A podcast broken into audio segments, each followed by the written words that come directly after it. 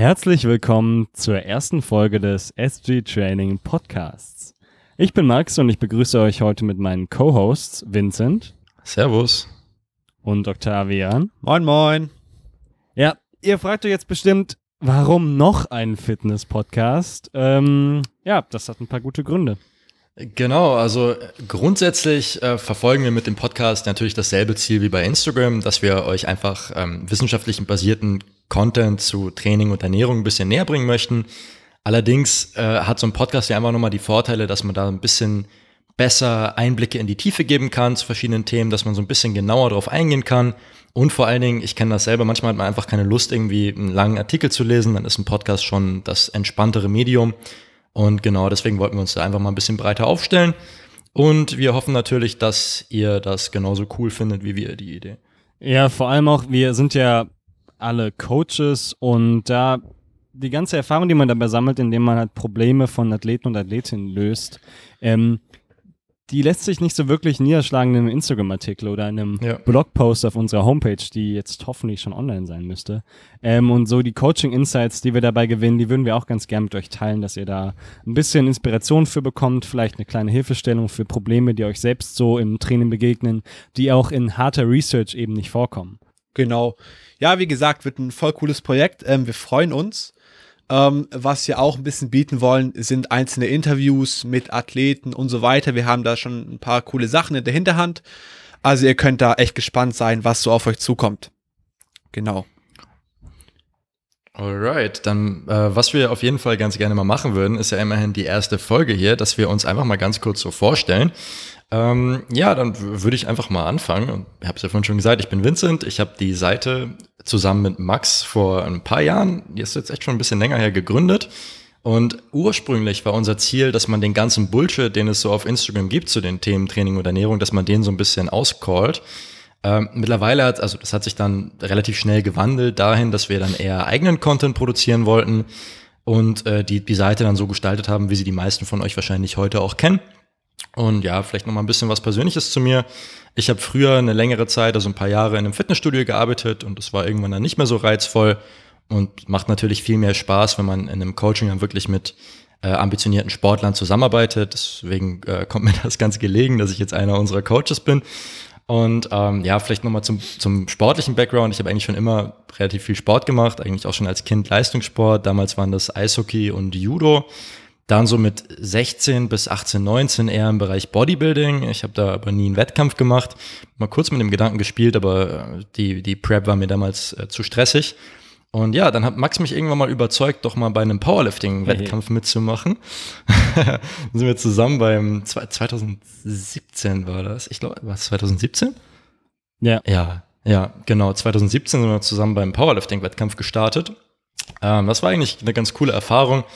Dann äh, folgten noch ein paar weitere Wettkämpfe im Powerlifting. Äh, 2019 dann auch die deutsche Meisterschaft beim BVDK. Äh, danach dann auch ein paar internationale Wettkämpfe bei der IPF. Und ja, das, äh, das nächste Ziel wäre auf jeden Fall auch wieder die deutsche Meisterschaft. Genau, ja. Dann sage ich mal kurz was zu mir. Ähm, ich bin einer der Coaches bei SG Training. Äh, wir sind zu dritt, wie gesagt. Octavian mein Name. Ähm, und zwar kam ich auch erst. Ave Octavianus. Ave. ähm, also kam ich auch erst nach einer Weile dazu. Sprich, äh, ich bin der Jüngling, kann man so sagen. Ähm, genau. Unser Azubi. Ja, der Azubi. oh Mann. Ähm, ich sag mal vielleicht noch mal kurz, äh, bevor ich hier einfach als Azubi dastehe, noch mal kurz was zu meinem sportlichen Hintergrund. Ähm, ich habe so ziemlich alles gemacht äh, als Kind von acht Jahre lang Fußball, bis ich gemerkt habe, dass ich nichts anderes kann als Leute umholzen, bis dann äh, zum Kontaktsport von Karate zu American Football, bis hin zu Rugby, was ich dann auch in Heidelberg leistungssportmäßig betrieben habe. Ähm, mir wurde aber ziemlich schnell klar, dass ich in all diesen Sportarten immer sehr schnell, sehr gut war, weil ich nicht gerade langsam und stark war. Ähm, und darauf hat mich tatsächlich auch Max, wie bei dir, Vincent, zufällig in Heidelberg, äh, in dem, ja, der Übeltäter. Stiftet alle an. Ja, kein Witz. Schlimm. Ähm, das bin ich bei Powerlifting gelandet. Was war denn das jetzt? nee, dann hat er mich in einem Gym in Heidelberg auch angesprochen. War ich versuche, glaube ich, meinen ich versuche meinen mangelnden Progress einfach durch euch irgendwie reinzukriegen. äh, genau, ihr habt es gehört. Und dann kam ich tatsächlich durch Max zum Powerlifting. Ähm, bin auch Wettkampfathlet und dann jetzt seit einem, weiß ich nicht, einem halben Jahr oder was jetzt bei SG-Training als ja. Coach genau. und äh, ich, ich glaube seit so eineinhalb Jahren als Athlet und dann jetzt Länger, seit, seit dem Sommer auch zwei Jahre. Ja, genau. irgendwas in der Größenordnung. Auf jeden Fall ein bisschen länger als Athlet und dann jetzt seit der Corona-Zeit in etwa dann auch als Coach bei uns. Genau. Yes, so viel zu mir. Ja, ja, dann würde ich mich nochmal schnell vorstellen. Ähm, ich bin obviously Max ähm, und ich habe die beiden zum Powerlifting bekehrt. Ähm, meine Story ist da ein bisschen weniger geprägt von leistungssportlichen Erfolgen, denn ich bin extrem unbegabt koordinativ und so blieb es mir eigentlich äh, kein anderer Sportler übrig, außer der Kraftsport. Und ich habe dann den Großteil meiner Trainingskarriere aus Powerlifting ausgelegt, ähm, bin dann äh, nach einem hm, halben K.O.-Deadlift vor anderthalb Jahren bei der deutschen Meisterschaft ähm, vom Powerlifting weggekommen. Und jetzt sieht mein eigenes Training eher unspektakulär aus und ich gehe so ein bisschen in die Powerbuilding-Richtung. Ähm, und stattdessen konzentriere ich mich halt ein bisschen mehr aufs Coachen und auf mein Studium. Ich war schon immer ein Science-Nerd und konnte das damit 2017 mit Vincent, mit unserer Seite damals noch Sherlock Gaines genannt, äh, verwirklichen. Äh, kleine Empfehlung an dieser Stelle, die alten Beiträge sich mal anzugucken, die sind äh, wirklich lustig. Ähm, genau, das war's eigentlich mhm. so zu mir. Und ich würde sagen, wir Genau, vielleicht lässt sich noch ganz kurz sagen, dass wir alle drei Studenten sind. Das ist vielleicht nochmal generell äh, interessant für die Leute, dass wir alle drei studieren und in unseren Mitte 20er Jahren sind. Genau. Ja, nochmal zusätzliche Info. Genau, ähm, vielleicht, äh, was ich auch nochmal ganz kurz sagen würde, wäre so, wie wir uns den Podcast generell vorstellen. Wir haben uns natürlich ein bisschen was für euch einfallen lassen. Ähm, und zwar so, eigentlich im Wesentlichen sind das so zwei Rubriken, die wir ganz gerne abdecken würden.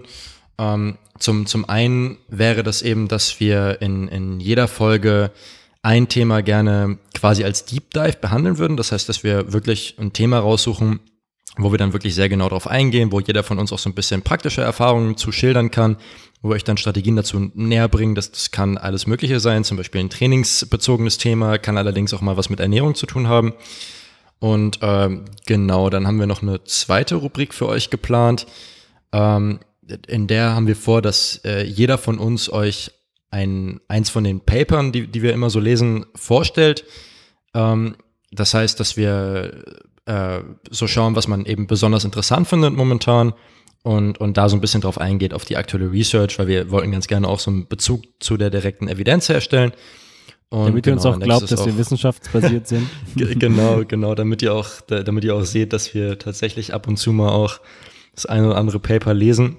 Und wie und, wir wissen, äh, wer, wer den Unterschied zwischen Studie und Paper nicht kennt, der äh, kann sich nicht evidenzbasiert nennen. ja, auf jeden Fall. So ist es. Genau. Genau, dann so viel jetzt erstmal zur Struktur. Ähm, und dann wollen wir auch erstmal gleich anfangen mit dem Deep, Deep Dive. Ähm, genau. Sehr interessantes Thema. Ich denke, das wird viele von euch auch äh, interessieren und inspirieren für euer eigenes Training. Ja, das Thema unseres heutigen Deep Dives ist die langfristige Trainingsplanung.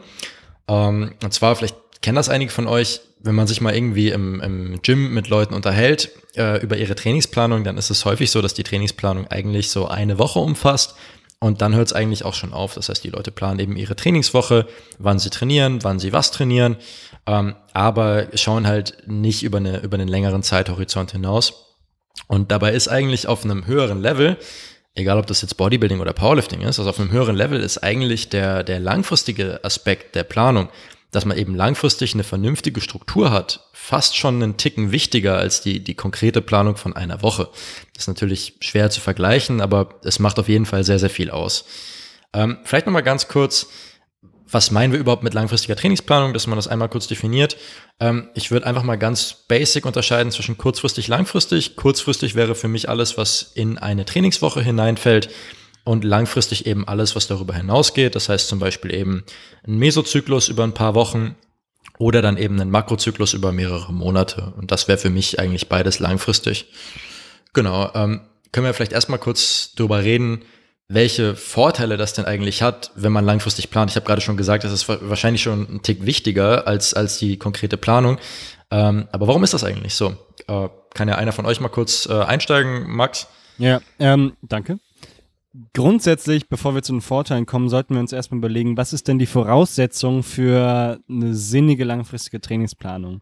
Und da müssen wir bei einer guten und genauen Dokumentation beginnen. Also Dokumentation, das kann auf eine niedrigschwellige Art einfach Stangengewicht sein, Satzanzahl, Wiederholungsanzahl, Körpergewicht, meinetwegen auch sowas wie API oder RER, e also so eine subjektive Intensitätsindikator. Oder wenn man es ein bisschen advanceder machen möchte, dann Maße, Muskelkater oder Lifestyle-Faktoren wie subjektives Stressniveau, Schlaf etc. Wenn wir also diese ganzen Faktoren dokumentieren, dann können wir, je länger wir dokumentieren, grobe Trends ablesen. Und solche Trends könnten dann sowas sein wie, wie viel Volumen brauche ich denn eigentlich, um Muskulatur zu erhalten? Oder wie viel Volumen brauche ich, um sie zum Wachsen zu bringen? Ähm, in welchen Intensitätsbereichen performe ich am besten? Und für Powerlifter, die auf einen Wettkampf hin trainieren, interessant, wie ist eigentlich meine eigene One-Rep-Max-Formel? Also, weil wenn du, ihr kennt es bestimmt alle, ihr nehmt einen Rechner aus dem Internet und der spuckt euch absurde Zahlen aus, zum Teil viel zu hoch, zum Teil viel zu niedrig. Und sowas ja. bekommt ihr alles, wenn ihr ähm, gut dokumentiert. Ja, vielleicht, vielleicht kurz dazu mit One Rep Max Formel ist halt einfach gemeint, wie ist der Zusammenhang zwischen meiner Fähigkeit auf, auf mehrere Wiederholungen zu performen ja. und meinem tatsächlichen One Rep Max. Das heißt, äh, eine Person kann irgendwie mit 100 Kilo vielleicht 10 Reps machen, aber schafft bei ihrem Maximalversuch nur 120 und die andere Person macht mit 100 Kilo vielleicht nur 6 Reps, aber schafft dann tatsächlich 125 oder 130 beim Maximalversuch. Und das ist halt ein sehr, sehr wichtiger Erfahrungswert, dass man sowas ja. einfach mal weiß, wie man da so tickt ähm, hat viele Implikationen, ähm, zum Beispiel für, für die Gewichtsauswahl oder eben für die Planung, wenn man Powerlifting macht, ähm, auf einen, einen, Wettkampf hin. Ja. Genau. Ähm, weiterer Vorteil ist, ihr kennt das vielleicht aus der Motivationstheorie, dass man zumindest berichten das die meisten, im Allgemeinen motivierter ist fürs Training. Wenn man nämlich versteht, dass jede einzelne Trainingseinheit eben ein kleines Etappenziel innerhalb eines größeren Plans ist. Außerdem wird das Risiko, dass man im Training mal ein bisschen rumjolot und einfach äh, anfängt, random ja, sein Mann. Kreuz eben auszumerken, ja. äh, wesentlich geringer, weil du weißt, okay, das könnte mir jetzt die Trainingswoche ein bisschen kaputt machen oder meine Daten kaputt machen. Ähm, und äh, ja, ich, ich habe aber, hab aber gehört, das soll eventuell trotzdem es hat mal auf vorkommen. Jeden Fall auch eine Berechtigung in der langfristigen Trainingsplanung. Trainingsplanung. Äh. Können wir vielleicht auch nochmal gesondert drüber sprechen, dass sich mal die Freiheiten nehmen und äh, dass das und das machen, worauf man Lust hat, auch auf jeden Fall eine Daseinsberechtigung hat. Aber wenn wir jetzt so auf ja. der Metaebene uns befinden. Ich glaube, die Hemmschwelle ist höher. Ja. Die, die Hemmschwelle ist höher, dass man jetzt sagt, oh, ich habe heute irgendwie, keine Ahnung, äh, Fünfer at RP 7 bis 8, da max ich jetzt einfach mal aus stattdessen. So, also da, da Soll ist schon ein bisschen mehr Skrupel im Spiel. Soll vorkommen. ja. Genau. Genau. Ja, genau. Was, was du gerade auch angesprochen hast, Max, war die Motivation. Ähm, und ich finde, die Motivation steigt auch vor allem gar nicht einfach aufgrund, dass man versteht, was man macht, sondern einfach von Meso zu Meso kann man sich einfach, wie du gesagt hast, Ziele setzen und vor allem ist aber auch die Variation von Meso zu Meso zu beachten, was einfach stark zuträglich zum Spaßfaktor ist. Wenn ich jetzt, sagen wir, einen Mesozyklus ansetze, weiß ich nicht, der jetzt zwischen vier und sieben Wochen geht. Ähm, und ich weiß, okay, im Mesozyklus variiere ich mal so ein bisschen die Übungsauswahl geplant habe ich erstens ein gutes Gefühl dabei und zweitens auch einfach etwas Spaß ja, an der Sache, weil ich neue Sachen ja. habe. also ich, ich kenne das auch, wenn man irgendwie, ja. wenn man irgendwie mit Athleten oder so nach einem Mesozyklus spricht, dass man dann vielleicht auch irgendwie erfragt, so hey, wie stehst denn du zu der Übung? Und manchmal ist das dann so, dass die Leute sagen, boah, die, die finde ich so scheiße, ich habe gar keinen Bock mehr darauf. Und dann ist es auch immer ein ganz guter Zeitpunkt, um zu sagen, gut, weißt du was, dann taufen wir doch vielleicht aus gegen eine ähnliche Übung, ähm, dann, dann steigert das auf jeden Fall nochmal die Motivation. Ja, also das stimmt schon. Gibt sich da selbst im Prinzip den Rahmen Rahmen und erlaubt sich selbst halt Änderungen vorzunehmen, aber man macht das halt im Kontext eines größeren Ziels, das man verfolgt und nicht eben in der einen Woche habe ich ja keinen Bock, die Hex-Squad-Maschine zu machen, weil meine Quads so wehtun dabei. Ja, genau. Genau, vielleicht kann man auch noch mal kurz ansprechen, was denn genau über so einen langfristigen Zeitraum variiert werden kann. Also was so quasi die Stellschrauben sind, an denen man rumspielen kann, so ganz generell und die man einfach dann individuell anpassen kann. Das wäre zum Beispiel zum einen das Trainingsvolumen, wo man ein bisschen von Zyklus zu Zyklus, von ja. Woche zu Woche rumspielen kann. Es wäre zum anderen die Intensität oder die Frequenz. Ja. So von der Übungsauswahl jetzt mal ganz ähm, beiseite gelegt. Das ja, sind so die ich, vielleicht noch paar äh, Stellschrauben, Stellschrauben an denen für Powerlifting. Ich meine, klar, geht ein bisschen aus den anderen ähm, Parametern hervor, aber das wäre natürlich noch die Spezifität äh, fürs Powerlifting, wenn man das als einzelnen Parameter äh, definieren möchte. Ja. Ähm, ganz grob zu sagen, man trainiert spezifischer, je näher man dem Wettkampf kommt, in der Regel. Ja. Genau, stimme ich da auf jeden Fall zu. Ähm, das stimmt, genau. Und was vielleicht auch ganz cool ist, dass man einfach durch eine langfristige Trainingsplanung sowas wie Übertraining ähm, vermeiden kann. Weil ich meine, wichtig ist, um Leistung zu bringen, langfristig Kontinuität. Man muss dranbleiben und muss, man muss vor allem ja, in der Lage sein, regelmäßig zu trainieren. Ähm, genau. Und diese langfristige Trainingsplanung und die daraus resultierende Kontinuität mit der Verletzungsfreiheit, die da eben Hand in Hand geht, ermöglicht einem einfach langfristig ja. an den Zielen zu arbeiten ähm, ja, und diese genau, auch absolut. möglichst also optimal zu erreichen. Unter dem Punkt Ermüdungsmanagement ja. ähm, hat man einmal die Möglichkeit eben mit Deloads zu arbeiten. Ähm, wir nutzen die Deloads meistens äh, proaktiv, das heißt, dass man das in der Regel schon im Voraus zumindest grob plant, wann ein Deload kommt. Und das ist dann meistens einfach eine Trainingswoche, die gerade was das Volumen angeht, ein bisschen entspannter ausfällt. Meistens was die äh, relative Intensität angeht, auch ein bisschen entspannter ist. Das heißt, man trainiert vielleicht mit ein bisschen weniger äh, RPI oder mit äh, lässt sich mehr Wiederholungen im Tank und, und macht einfach ein paar weniger Sätze. Und das ist halt einfach super wichtig, um, um langfristig den, den Ausgleich zwischen äh, der Ermüdung und den Regenerationskapazitäten ja. zu schaffen. Weil wenn man eben mehrere Wochen am Stück progressiv trainiert und auch wirklich ähm, hartes Training macht, viele Sätze macht, dann, dann akkumuliert man eben über die Zeit Ermüdung von Woche zu Woche. Und wenn physische man optimal trainieren möchte, genau, also physische und halt äh, mentale bzw. psychische Ermüdung. Ähm, und, und wenn man optimal trainieren möchte, dann muss man die logischerweise irgendwann wieder abbauen. Und gerade auch, was Octavian gesagt hat, das äh, Verletzungsrisiko eben so gering wie möglich zu halten. Und vielleicht, was man auch noch hinzufügen kann, was irgendwie so langfristig nochmal so eine Art großer Deload ist, wäre so eine Maintenance-Phase. Ja. Ähm, Finde ich gerade bei, ähm, ja, also gerade im Bodybuilding sehr interessant, dass wenn man jetzt vielleicht irgendwie aus äh, ein paar Monaten wirklich anstrengendem, volumenlastigen Training kommt, dass man sich dann vielleicht einfach mal drei, vier Wochen nimmt und sagt, okay, ich trainiere jetzt einfach mal so ein bisschen auf Muskelerhalt. Ähm, ich mache zwar jetzt keinen großartigen Progress in der Zeit, aber einfach um sich mal wirklich die Möglichkeit zu geben, auch langfristige Fatigue abzubauen. Und ähm, ich glaube, bei dir, bei dir ist irgendwie Polizei im Hintergrund. Ja, oder das so. ist äh, ganz genau. normal hier. Heidelberg ist ähm, Max, Max, wohnt im, Max wohnt im Ghetto. Jungs, muss los. Ja, nee. Schüsse fahren manchmal. Auch. Genau, also Stichwort Maintenance-Phase, gerade langfristige Fatigue nochmal abbauen und sich nochmal so ein bisschen ähm, mental davon auch zu, zu distanzieren, auch nochmal vielleicht wieder so ein bisschen die Lust aufs Training ja. zurückzugewinnen. Ja, ja, ja. Ich meine, ihr wisst ja bestimmt alle, wie hart das sein kann, wenn man genau. wie so ein, äh, wie bei täglich grüßt das Murmeltier, jede Woche aufs neue Vollgas geben will. Es funktioniert halt einfach nicht nachhaltig. Mhm. Das, da brennt man aus und verliert den ja. Spaß am Sport oder man verletzt sich. Und äh, gerade deswegen ist ein Vorteil für langfristiger Planung. Ich habe da auch tatsächlich so eine Mini-Beispiel. Ähm, und zwar kam vor einer Woche ein Kumpel zu mir im Kraftraum ähm, der meinte, yo, ich steige von Woche zu Woche das Volumen, alles individuell, individuell angepasst. Ähm, ich mache aber einfach keinen Fortschritt mehr. So, es stagniert und es geht rückwärts. Darauf war meine Frage, okay, wie lange machst du denn jetzt das Ganze denn jetzt schon? Und dann war halt, ja, also zwei, zwei Monate, zwei Monate, es passiert krass. einfach Zwei Monate nichts. Volumenprogression ist. Okay. ja, ich genau. Ich kann vielleicht dann, da ganz kurz mal eine Anekdote zu erzählen. Nee, genau, und tatsächlich, diese die zwei Monate, das Problem gibt es auch im Powerlifting. Ähm, ich hatte mal eine ganz kurze Zeit, in der ich mich nicht selber gecoacht habe und äh, dann habe ich auch eine Wettkampfvorbereitung gemacht für einen Powerlifting-Wettkampf und ähm, da wurde auch acht Wochen lang durchgeplant ohne Deload und ähm, ja, also kann ich bestätigen, funktioniert in der Regel nicht. Spätestens nach Woche sechs ist man so kaputt, wenn man, wenn man halt mit einem vernünftigen Volumen trainiert, ja. dass man da echt äh, nicht mehr leistungsfähig ist und keine Fortschritte mehr macht. Also da verstehe ich deinen Kumpel aus dem Kraftraum sehr gut. Ja.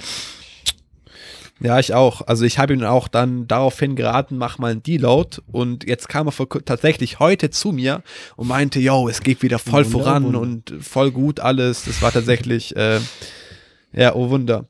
Und was tatsächlich so ein Ding auch ist von einer langfristigen Trainingsplanung slash Deload, neben der körperlichen Komponente auch einfach die psychische.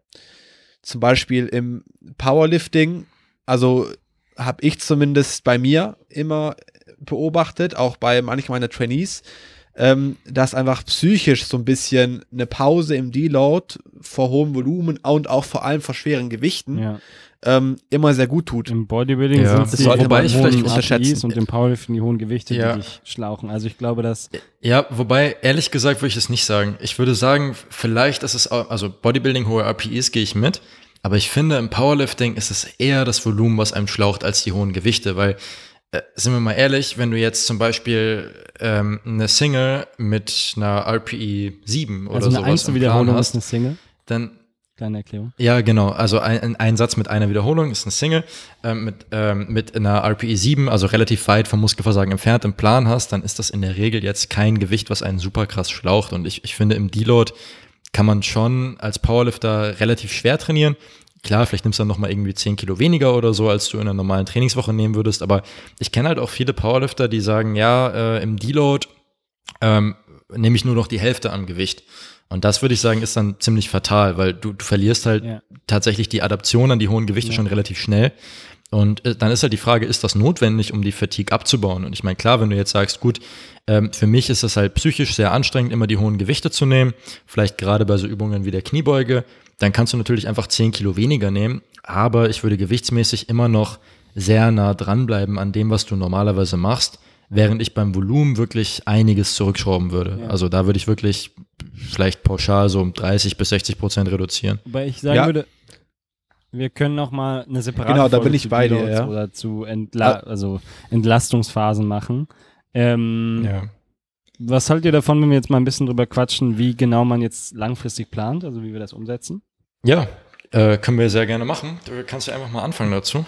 Ja, ich würde sagen, das ist natürlich erstmal abhängig von eurer langfristigen Zielsetzung.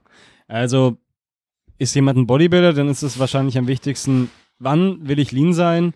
Ist das jetzt entweder ein Wettkampf oder ein Sommer, bei dem man gut am Stand oder gut in der Selbstvernehmung aussehen möchte? Ähm, und dann von dort ausgehend rückwärts planen. Im Powerlifting würde es dann wahrscheinlich sein, wann ist denn mein nächster Wettkampf und in welche Gewichtsklasse möchte ich da starten?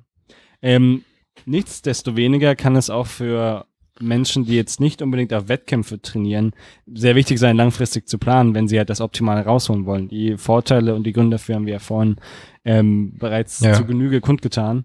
Ähm, ja, Ja, was ich vielleicht noch hinzufügen würde, ist es halt häufig so beim Bodybuilding, dass gerade wenn man dann irgendwie wirklich noch Progress machen will und man schon sehr fortgeschritten ist, dann ist der Wettkampfhorizont halt sehr, sehr langfristig. Und es macht meiner Meinung nach nicht wirklich Sinn, sich jetzt die nächsten vier Jahre komplett durchzuplanen, sondern dann sollte man sich das schon nochmal unterteilen in einzelne Etappen, dass man dann zum Beispiel sagt, okay, ich plane jetzt erstmal irgendwie fünf, sechs Monate Bulk und danach irgendwie zwei Monate Minicut und danach schaue ich mal weiter und danach plane ich mal die nächste Zeit, ähm, weil das dann einfach zu ungenau wird, wenn man, wenn man zu lange plant. Dasselbe gilt natürlich für Powerlifting.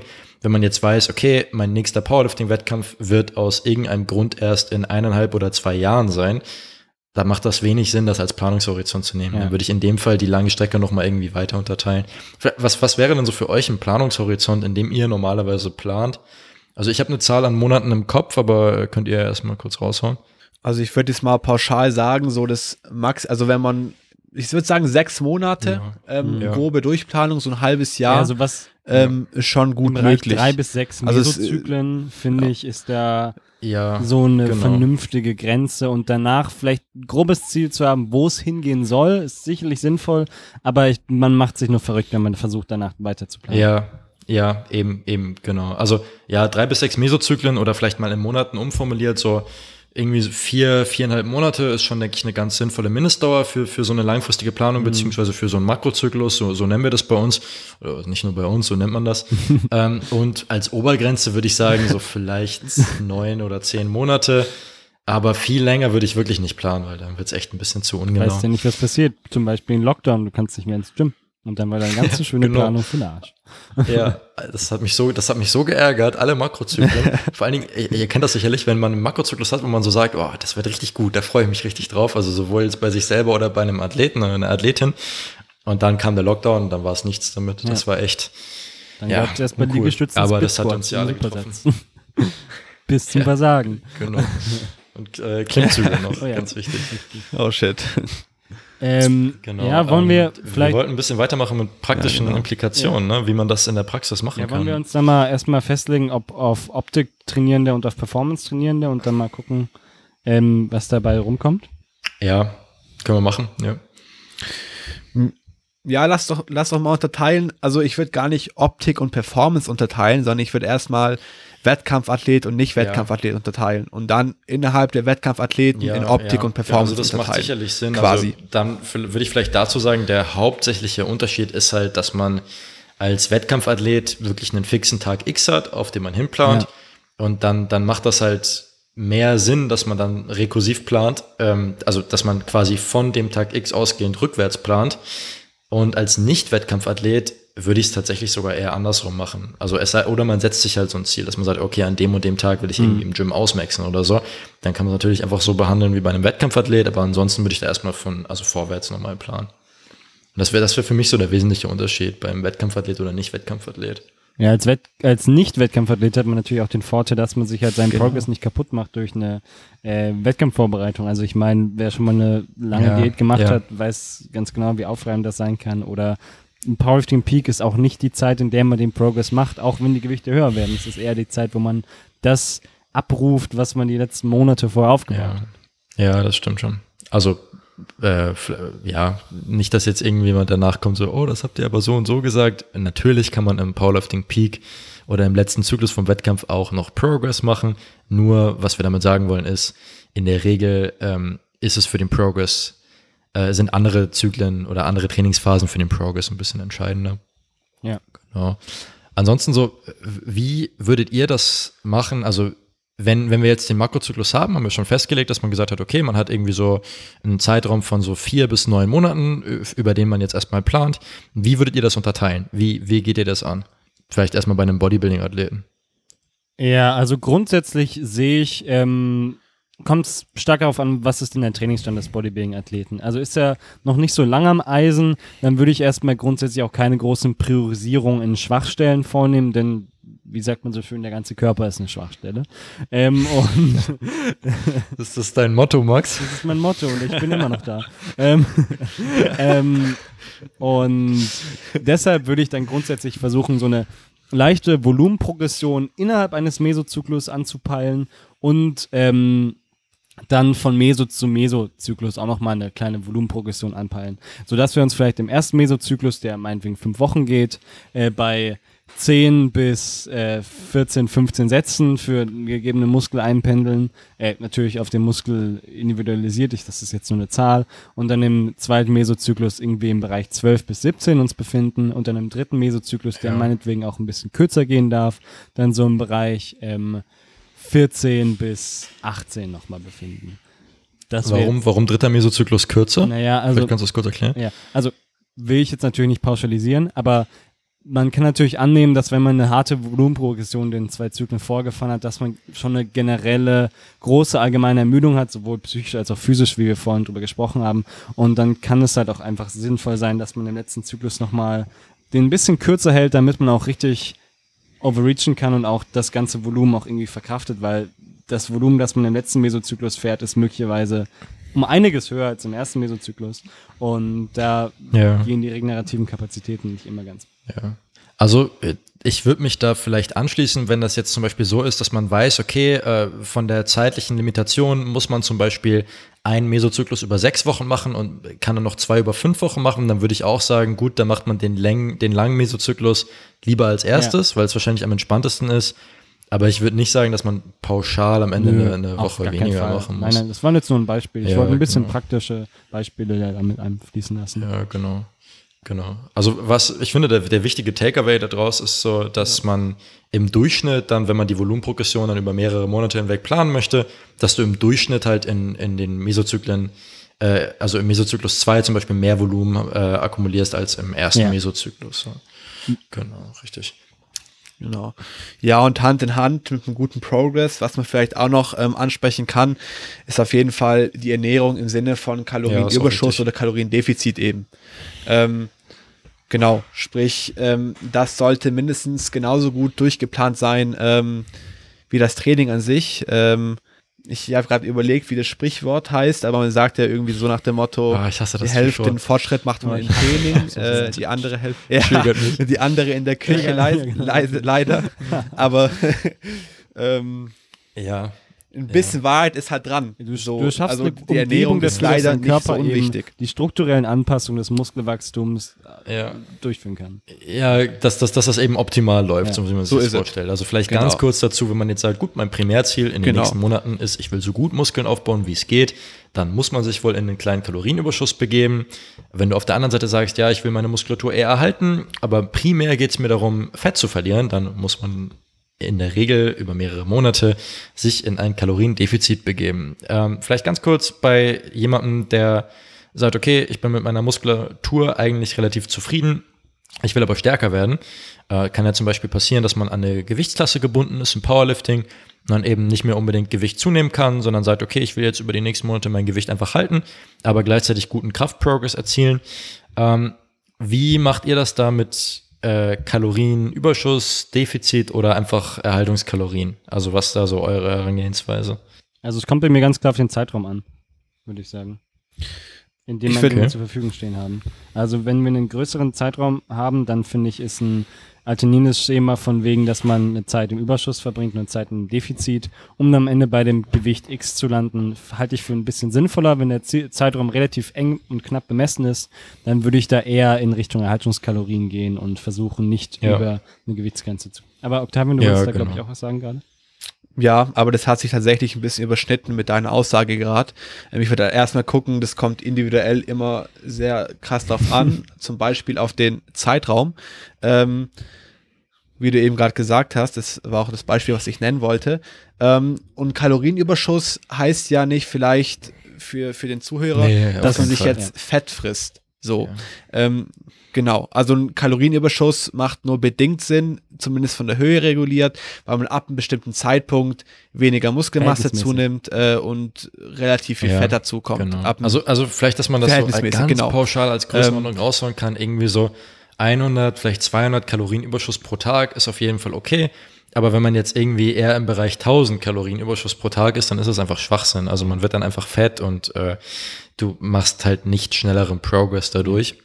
Und selbst Ja, wenn du sagst, okay, ich will irgendwie 15 Kilo zunehmen, um in eine andere Gewichtsklasse zu kommen, dann finde ich es immer noch sinnvoller, wenn man sich damit einfach länger Zeit lässt und dann wirklich sagt, okay, ich, ich mache das halt langsam und ich nehme in der Rate zu, in der das sinnvoll ist, dass halt auch der Großteil von dem Gewichtszuwachs möglichst Muskulatur ist. Ja. Aber da irgendwie zu sagen, ja, ich muss jetzt in zwei Monaten 10 Kilo zunehmen, das ist einfach Schwachsinn. Also das macht, das macht einfach keinen Sinn. Da kann ich mir wirklich kein Szenario vorstellen, in dem ich sagen würde, ja, nee, ist, ein, ist eine gute Strategie. Ja. Was, was vielleicht so ein leichter Kalorienüberschuss wäre, den man vielleicht, um diese Rate mal so ein bisschen zu definieren, würde ich jetzt mal also in den Raum werfen, so ungefähr eine Gewichtszunahme von so 1,5 Prozent vom Körpergewicht im Monat, so als Maximum Ja. quasi, dass man sagt, das ist noch so ein Ding, wo was eben eine vernünftige Kalorienzunahme, Also, äh, so- also Gewichtszunahme, praktischen, sorry, an einem. Beispiel, du wiegst 100 Ähm, Kilo und innerhalb genau. von einem Monat steigerst du dein Gewicht auf 101,5 Kilo, dann ist es okay. Wenn du dich vielleicht auf 102 Kilo steigerst, ist auch noch okay, kein Ding. Aber wenn du jetzt in einem Monat von 100 auf 110 Kilo gehst, dann ist es natürlich äh, nicht sinnvoll. Umgekehrt, wenn du zum Beispiel nach einem Monat immer noch im, im Durchschnitt 100 Kilo wiegst, dann hast, warst du wahrscheinlich nicht in einem Kalorienüberschuss. Also wenn dein Ziel gelautet hat, gut, ich möchte optimal Muskulatur aufbauen, dann hat man da wahrscheinlich ein bisschen was liegen gelassen. Ja. Zumindest wenn man den Begriff optimal berücksichtigt. Ja. Also, Genau. Genau. Dann würde ich mal kurz die Frage an euch stellen, was werden so eurer Meinung nach ein gutes Verhältnis oder ein angemessenes Verhältnis von, wie lange soll ich eher im Überschuss bleiben und wie kurz oder lang sollte danach der entsprechende Ja. Weight Cut sein oder die, das Kaloriendefizit, It wenn man ganz klassisch vorgeht. Nee, Spaß. Das ist immer die Standardantwort auf eine Frage. Ähm, Das Ja, kann man nicht also- pauschalisieren. Nein, nein. Ja, genau. Oh, das, das ist aber eine ganz interessante Frage. Nein, Quatsch. Ähm, äh, also, wenn man es pauschalisieren möchte, also auf jeden Fall ist in den meisten Fällen die Zeit, die man sich im Überschuss befindet, länger als die, wenn man sich im Defizit befindet. Schneller Und dann ist es halt entscheidend, genau, richtig. Und dann ist halt entscheidend, wie gut kommst du mit einem großen Defizit klar. Also ich habe Athleten, wo ich wirklich sagen würde, okay, äh, wir machen das lieber mit einem kleinen Defizit, da reden wir dann von 300 oder 400 Kalorien am Tag, ähm, dass man da wirklich kein Risiko eingeht. Ähm, gerade was äh, äh, bei Frauen die Stabilität des Menstruationszyklus angeht, ist es ja immer ein Thema, dass man da das Defizit eher konservativ auswählt. Ja. Ähm, ich habe aber auch Athleten, die easy mit einem 1000 Kalorien Defizit klarkommen und daraus ergibt sich das halt so ein bisschen. Ne? Also wenn du zum Beispiel sagst, okay, ich, ich bin Powerlifter in, in der ähm, 83 Kilo Klasse und ich will irgendwie kurz vor meinem Wettkampf 85 Kilo wiegen, weil die letzten zwei Kilo nehme ich über einen Watercut mit und ich habe jetzt irgendwie, keine Ahnung, sechs Monate Zeit. Ein Watercup, dann kann man sich ja überlegen, wissen, kurze, also Entwässerungsstrategie, um kurzfristig Gewicht zu verlieren. Einfach. Ja, genau. Genau. Aber dann kann man sich ja überlegen, okay, ich brauche dann eben zum Beispiel für, ähm, also ich kann, ich weiß bei mir persönlich, ich komme sehr, sehr gut mit einem großen Kaloriendefizit klar, es macht mir eigentlich nichts aus. Und dann weiß ich zum Beispiel, okay, ich kann äh, im Zweifelsfall innerhalb von äh, einem Monat so drei bis vier Kilo verlieren. Und dann kann ich zum Beispiel planen, dass ich sage, okay, ich weiß, dass ich in, in den äh, anderen fünf Monaten ungefähr drei bis vier Kilo aufbauen kann, wenn man das zugrunde legt, was Octavian vorhin gesagt hat, mit dem maximal 1,5 Prozent. Dann hätte ich dann das Verhältnis, dass ich sage, okay, ich mache äh, fünf Monate Kalorienüberschuss und ein Monat dann eben Kaloriendefizit. Aber es ist halt, wie gesagt, individuell, je nachdem, wie schnell du halt runter diäten kannst, äh, bietet sich dafür für jeden ein anderes Optimum an. Genau. Oder Max, siehst du das fundamental anders? Ähm, nö, ich würde da eigentlich total mitgehen. Ich wollte nur mal in den Raum werfen, ob wir vielleicht nicht zu unserem nächsten Thema kommen wollen. Oder ob ihr noch ein paar wichtige Points habt gerade. Ah, lass mal überlegen. Also, ich finde den Point, äh, wir haben jetzt sehr viel über Bodybuilding beziehungsweise einfach Muskelaufbau, Fettabbau gesprochen. Ich würde ganz gerne nochmal eben so über Kraftaufbau sprechen, beziehungsweise Powerlifting. Weil, ja, wir haben den, wir haben den Punkt Spezifität ein bisschen stiefmütterlich behandelt. Und also, ich finde, das ist, also, was heißt ich finde, aber das ist schon ein sehr, sehr entscheidender Punkt in der langfristigen Trainingsplanung fürs Powerlifting. Ähm, einfach in, äh, was ich vorhin schon angeschnitten hatte, dass man eben zum Wettkampf hin möglichst spezifisch trainieren möchte. Vielleicht kurz als Definition, was bedeutet das? Ähm, Spezifität heißt im Wesentlichen, wie nah trainierst du an dem, was du am Wettkampf machst. Das heißt, am Wettkampf beim Powerlifting ist ja die Disziplin, du, du musst äh, ähm, Kniebeugen, Bankdrücken, Kreuzheben machen, jeweils für eine Wiederholung, möglichst viel Gewicht. So, mm, und dann ist es zum Beispiel ähm, sinnvoll zu sagen, dass man zum Wettkampf hin immer schwerer trainiert. Und was ich aber ganz interessant finde dabei ist, dass man tatsächlich da so ein bisschen nach Leistungsstand unterscheiden kann. Das heißt, je fortgeschrittener ein Athlet ist, desto wichtiger ist, ist es tatsächlich, dass man ähm, vielleicht auch weiter weg vom Wettkampf schon spezifisch, also relativ spezifisch trainiert, während jemand, der eher Anfänger ist, vielleicht wirklich erstmal weit weg vom Powerlifting-Wettkampf den Fokus auf eine Hypertrophiephase legen sollte oder so und die Spezifität dann ruhig zwei, drei Monate vom Wettkampf wirklich nach oben schrauben kann. Und jemand, der schon fortgeschritten ist, da bietet es sich halt in der Regel eher an, dass man vielleicht sogar das ganze Jahr über relativ spezifisch trainiert und die Spezifität dann halt nochmal um 10, 20 Prozent erhöht, wenn es dann auf den Wettkampf zugeht. Aber das finde ich ist auch nochmal ein ganz interessanter Point. Ansonsten, ja, wollt ihr da noch was hinzufügen? Wobei, ich würde ich würd gern, dass da jetzt nicht irgendwie ein Missverständnis entsteht, äh, betonen, dass man, das bedeutet nicht, dass man als fortgeschrittener Powerlifter das Jahr über versucht, in der Competition Bench oder in der Competition Beuge besser zu werden, sondern es kann natürlich trotzdem auch sein, dass man die einfach drin behält im Plan, nicht besonders hohe API, vielleicht auch nicht maximale Lasten und dafür halt einen Assistenzlift pusht. Also ja. nur weil die Übung drin ist, äh, heißt das nicht, dass man sie dementsprechend als super priorisieren muss. In der Offseason Ja, beispielsweise. Ja, das, das ist halt, das ist halt dieses Ding bei der Spezifität, dass es halt nicht irgendwie eine Schwarz-Weiß-Unterscheidung ist, von wegen, ja, entweder trainierst du unspezifisch, dann machst du nur Maschinentraining, oder du trainierst spezifisch, dann machst du nur Singles. So, das wäre ja Schwachsinn, sondern es ist halt eher ein, ein Spektrum, auf dem du dich hinbewegen kannst. Das heißt, wenn du zum Beispiel sagst, okay, ich mache irgendwie jetzt ein Drittel meines Unterkörpervolumens sind Kniebeugen und Kreuzheben und die mache ich eher im Bereich acht Wiederholungen oder so, dann wäre das zum Beispiel relativ unspezifisch und etwas mehr spezifisch wäre es dann, wenn du zum Beispiel sagst, okay, ich mache 60, 70 Prozent meines Volumens eben Kniebeuge, Kreuzheben und dann im Durchschnitt auch irgendwie drei, vier Wiederholungen, also mit, mit höheren Gewichten, dann wäre das zum Beispiel spezifisch her und, und das ist halt dieser entscheidende Punkt, dass man da so ein bisschen äh, nicht schwarz-weiß unterscheidet. Aber vielleicht Takeaway davon, Spezifität sollte genau. im Powerlifting zum Wettkampf steigen und äh, wenn man fortgeschrittener ist, dann sollte die Spezifität nie zu niedrig werden. Auch, ja, nie zu niedrig werden. Schöne Formulierung, genau, so. Mhm. Genau. Nee, das trifft ganz gut. Also der Hauptunterschied ist eben, wie jetzt gerade schon gesagt, zum Bodybuilding, dass man einfach im Kraft-3-Kampf in diesen drei expliziten Übungen gut sein muss und besser werden will und dementsprechend zum Wettkampf hin die Spezifität in ja. diesen drei Übungen erhöhen muss. Ähm, wie das vielleicht etwas genauer aussieht, wenn wir uns zum Beispiel das Volumen anschauen, wenn wir uns irgendwie, weiß ich nicht, es sind noch drei Zyklen bis zum oder fünf Zyklen bis zum Wettkampf, ähm, kann man pauschal sagen, oder ich versuche zumindest zu, etwas zu pauschalisieren, dass das Trainingsvolumen ähm, immer mehr in Richtung mhm. der KDK-Lifts geht, sprich, dass das Trainingsvolumen ja. immer spezifischer verteilt wird. Ähm, und dementsprechend auch das Volumen entsprechende Assistenzübungen hin zum Kraft-3-Kampf, Wettkampf ja. etwas sinken kann, ja, um diese genau. hohe Spezifität eben also, zu ermöglichen. Also finde ich, sind, sind gute Punkte, aber mir fällt gerade auch auf, also über, über die Spezifität im Powerlifting kann man eigentlich auch nochmal einen eigenen Podcast ja. beziehungsweise einen eigenen Deep Dive Oder machen, weil da kann man wirklich richtig viel zu erzählen. Sich, weil Spezifität im Bodybuilding gibt es natürlich auch und bedeutet aber was ganz anderes. Ja, klar, klar. Ähm, ja. Ja, genau. Vielleicht nochmal ganz kurz, um so einen Mythos bisschen beiseite zu räumen. Ähm, dieses typische Verständnis von okay, krass, du machst Kraft-3-Kampf, sprich, du willst stärker werden, sprich, du machst also nur ja, Maximalkrafttraining, du machst Ey, nur eine Wiederholung. Kennt ihr das, kennt ihr das wenn man ähm, im Gym angesprochen wird und dann kommt man so ins Gespräch und sagt, ah, wie, du machst Powerlifting, machst du dann immer so viel, wie es geht? Und dann musst du erstmal verklickern, dass das Gewicht hier sehr ja, genau, submaximal ist. So. Ich habe heute einen leichten Tag. Ganz ich, ich kann noch mehr Gewicht machen. Ne? Also, Willst du? Ja, ja genau. Genau, also dass das eben dementsprechend keinen Sinn macht, ähm, weil es auch als Powerlifting Powerlifter Phasen hat, ja. in denen man auch einfach ja. unspezifisch genau, trainiert, genau, richtig. um sich eine gute das ist Basis der ewige also, Fluch der Powerlifter, dass man grundlegend. immer für Schwäche gehalten wird, als man eigentlich ist, weil man ja submaximal ja, Weil man im Training meistens nie ans, ja. ans Maximum geht, ja, genau. Das, ich werde auch immer nicht müde, den Leuten zu erzählen, was ich eigentlich machen könnte. Das ist natürlich Rein ganz wichtig. ja, genau. Ja, ja, und, und, vor allem sieht man halt leider auch nicht genau, aus wie ein Bodybuilder. Das ist halt auch vielleicht eine Downside. Als Bodybuilder bist du schwächer. breit und groß.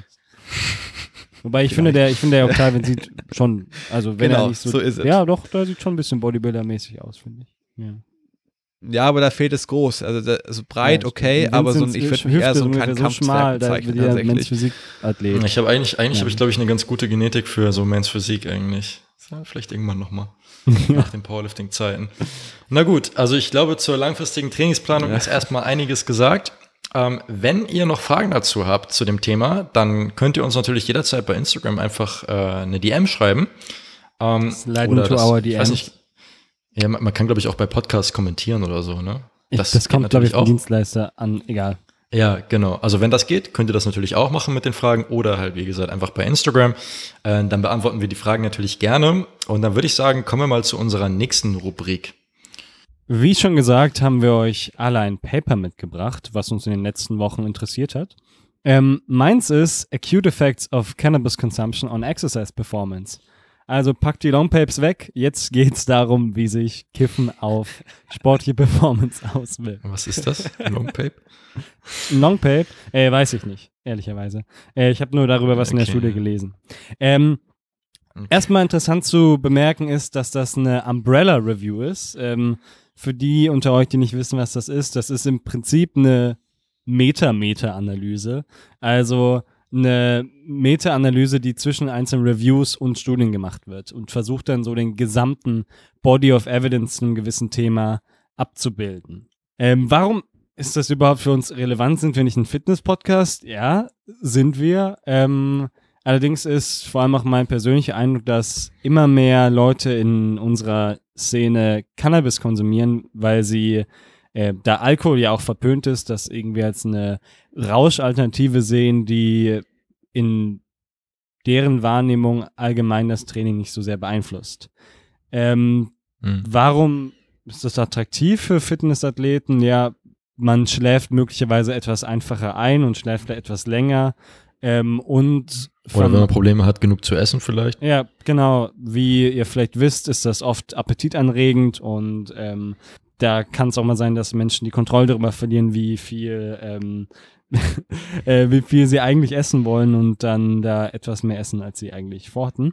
Ähm, dann ist es noch so, dass möglicherweise die Angst vor schweren Gewichten oder Wettkämpfen so ein bisschen gemindert wird und man dadurch auch besser einschlafen kann. Ähm, kurzer Background, Cannabis hat zwei in dem Kontext relevante Inhaltsstoffe. Einmal THC, das ist der psychoaktive Teil, der für Euphorie, Lachflashs etc. So, sorgt.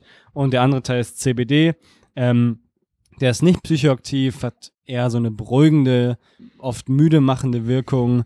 Äh, haben wir auch einen Beitrag zu, das ist nicht mehr ganz aktuell, aber es gab ja mal diesen CBD-Hype ähm, und da haben wir das Ganze. Boah, den gibt's immer noch.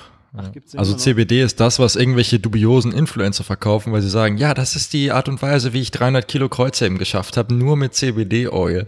Und das ist, ähm, ja, das vielleicht ist mal kurzer Spoiler an der Stelle, das ist ridiculous, der, der Claim. Also. Ähm, ja, also falls euch das näher interessiert, guckt euch den Beitrag an. Ähm, der hat mal so ein bisschen versucht, die Evidenz zu dem Zeitpunkt abzubilden.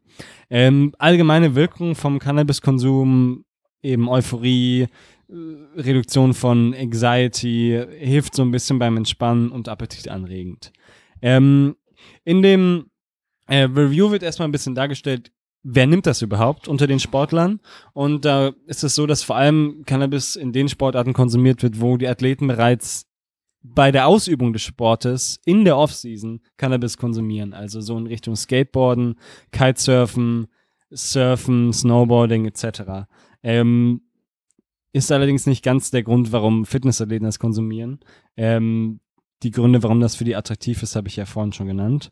Äh, so direkte Auswirkungen, wenn man vom Sport, also sagen wir mal so eine halbe bis vier Stunden vorher Cannabis konsumiert, sind dann so in Richtung ähm, höherer Blutdruck, möglicherweise leichtes Herzrasen, ähm, höhere Atemfrequenz. Das kommt alles dadurch, dass eine eine höhere Konzentration von Carboxyhämoglobin im äh, Blut vorliegt, was dazu führt, dass wir eine niedrigere Sauerstoffsättigung haben, weil weniger Hämoglobin da ist.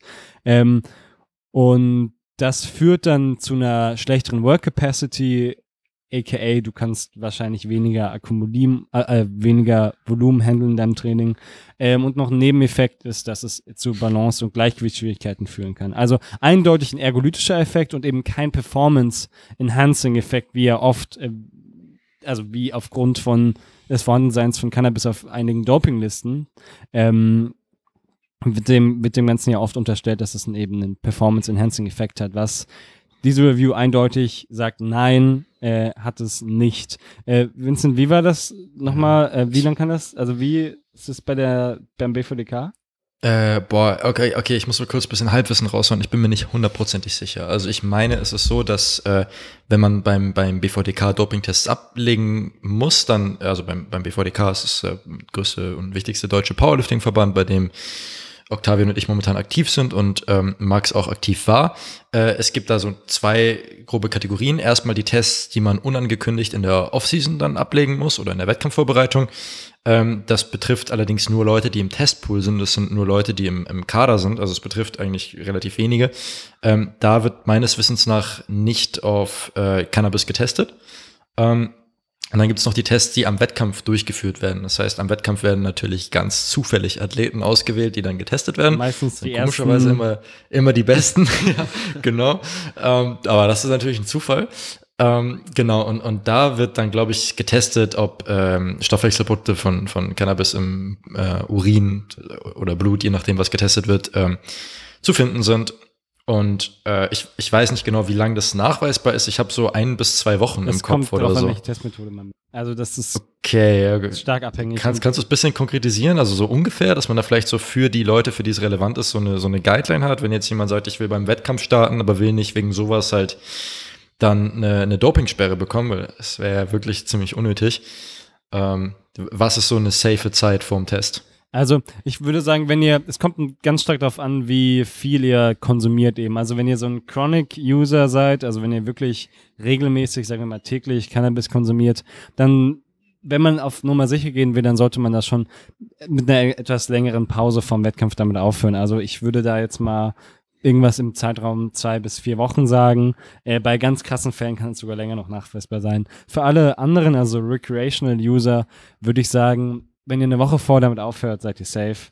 Ähm, und dann braucht ihr euch da keine Sorgen machen. Wie gesagt, das wird ja in der Ja, Offseason. aber ich meine, ganz ehrlich, an der Stelle würde ich auch einfach nichts anbrennen lassen. Also, wenn man jetzt eh sich lange auf einen Wettkampf vorbereitet hat und dann sagt, okay, ja, ich, ich äh, möchte den jetzt möglichst gut, äh, ich möchte da möglichst gut abliefern, logischerweise, dann wäre es ja wirklich blöd, dann, dass der Wettkampf dann nachher wegen äh, Cannabis ähm, für ungültig erklärt wird, also die Wettkampfteilnahme, ähm, und dass man dann eine Dopingsperre bekommt. Und deswegen würde ich dann einfach sagen, äh, wenn man auf der sicheren Seite Ja. sein will, lässt man es halt einfach die Wochen vorher und dann ist man safe. ja, und das, also Vielleicht noch, noch ein kleiner Disclaimer zwischen rein.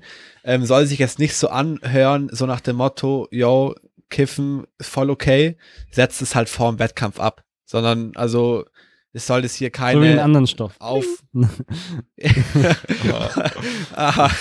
ja, das ist ja schon. Also soll halt, wie gesagt, keine aktive Aufforderung oder ähnliches sein oder ein Rat zu kiffen oder sowas. Also am besten ist halt immer noch eine Droge. Ja, natürlich. Ja, ihr hört ja, Genau, ihr hört ja auch aber gerade, welche klar. negativen Auswirkungen das haben kann. Ähm, deswegen, Ja, ja. Ähm, ja.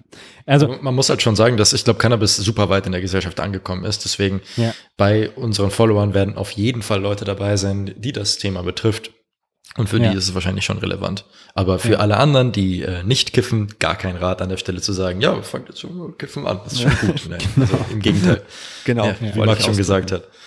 Ähm, also in der Review waren jetzt die Dosierungen so im Bereich 7,5 bis 50 Milligramm THC.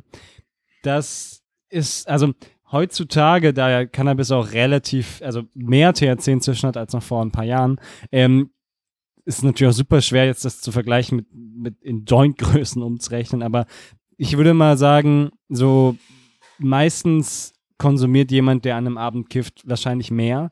Also mehr im Sinne von Faktor anderthalb bis vier ähm, Fach der Menge, die jetzt in den Reviews untersucht wurde. Ähm, aber wenn wir halt schon hier ein paar negative Effekte haben, die ich ja vorhin genannt habe, ähm, dann können wir uns natürlich vorstellen, dass es bei einer höheren Dosis nochmal stärkere negative. Ähm, Mir kam gerade ein Gedanke, und zwar, wie ist denn das eigentlich, wenn man das jetzt passiv raucht? Ähm, dann nimmt man ja auch eine gewisse Menge zu sich. Ähm, angenommen, man, man sitzt irgendwie vor, am Abend vor dem Wettkampf irgendwo zusammen und irgendwie entscheiden sich die anderen Leute, dass sie jetzt irgendwie Cannabis konsumieren möchten und man konsumiert das passiv mit. Glaubst du, dass die Dosis dann ausreicht, um, damit, damit du dann zum Beispiel einen, einen ähm, äh, positiven Dopingtest hast? nee, weil ähm, in dem Rauch, der ausgeatmet wird, ja nicht die gleiche Konzentration an, an freiem THC ist, wie in dem, den du einatmest.